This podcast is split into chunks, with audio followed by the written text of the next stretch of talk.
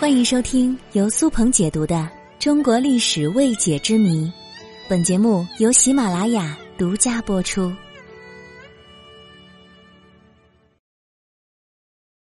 明朝最有权势的锦衣卫陆炳却得善终。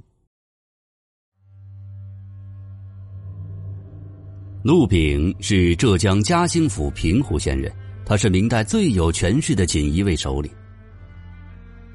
明朝有好几个非常有名的政治家，比如徐阶、张居正等人，在他们当政的时候，都曾被授予过太傅、太师、太保的头衔。这三太简称三公，或者被授予少师、少傅、少保的头衔。这三少又简称三姑。这些头衔都展示了天子的荣宠。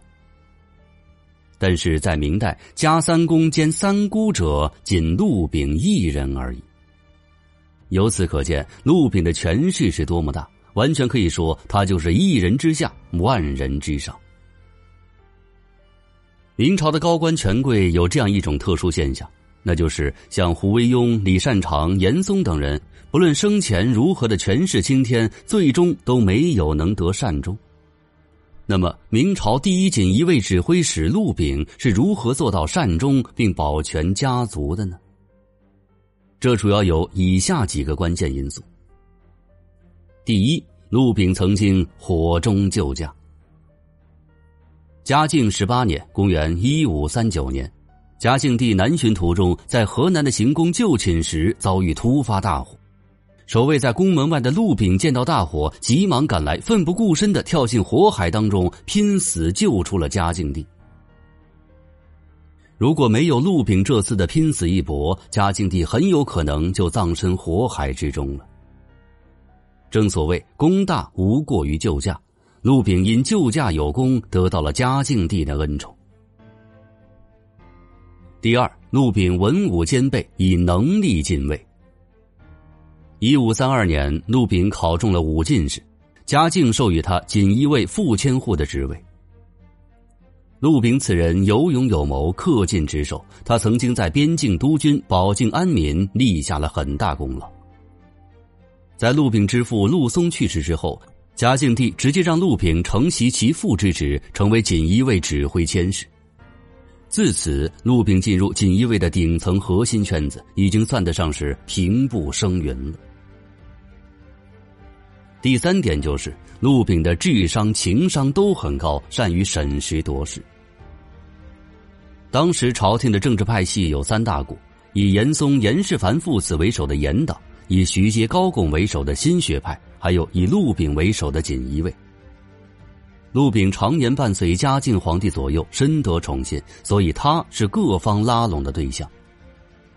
而陆炳呢，他的智商、情商都很高，在各种势力当中左右逢源，在政治派系当中基本处于中立状态。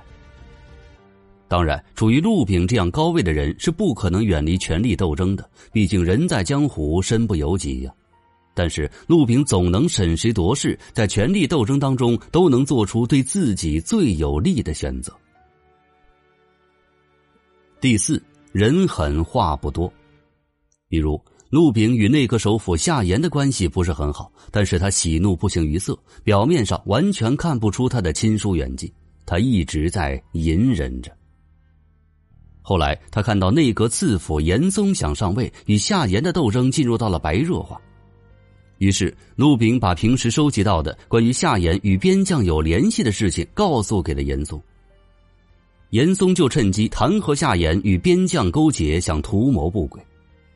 要知道，手握大权的朝臣与手握重兵的边将相勾结，这罪名无论放在哪个朝代都是死罪。尽管夏言没有图谋不轨的意图，结果还是被政敌以这个罪名弹劾致死。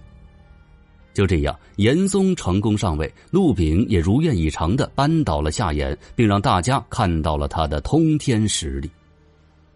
因此，即使后来严党再猖獗，也没有人敢去招惹陆炳。另外，陆炳在朝中大臣的人缘极好，他掌握锦衣卫时期，不轻易对犯罪的朝臣动刑，这也为他自己多留了条后路。所以，尽管陆炳是锦衣卫的首领，大家都不讨厌他，忠德善终。